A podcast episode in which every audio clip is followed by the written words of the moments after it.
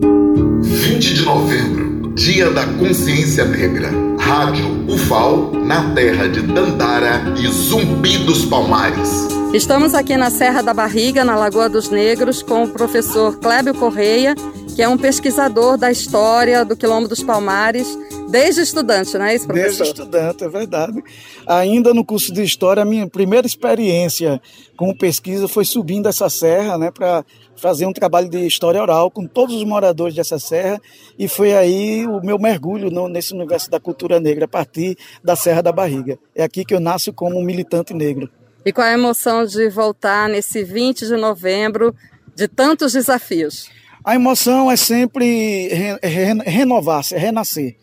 Eu costumo dizer que essa Lagoa do, dos Negros, na verdade, não é apenas uma lagoa, isso aqui é uma placenta, onde a gente todos os anos renasce porque é um lugar de muita energia espiritual, de muita força ancestral, é um lugar onde quem tem sensibilidade ainda consegue é, escutar os ecos né, das gargalhadas, das risadas dos negros palmarinos tomando banho nessa lagoa e se confraternizando. Então eu estou junto com o meu povo, estou junto com os meus antigos, com os meus mais velhos para continuar a luta.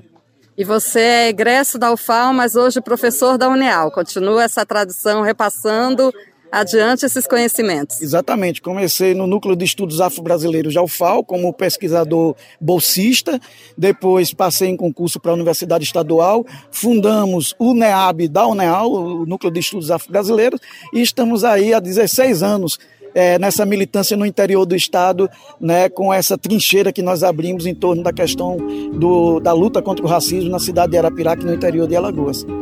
Muito obrigada, professor Clébio. Lenilda Luna, da Serra da Barriga, para a Rádio FAO.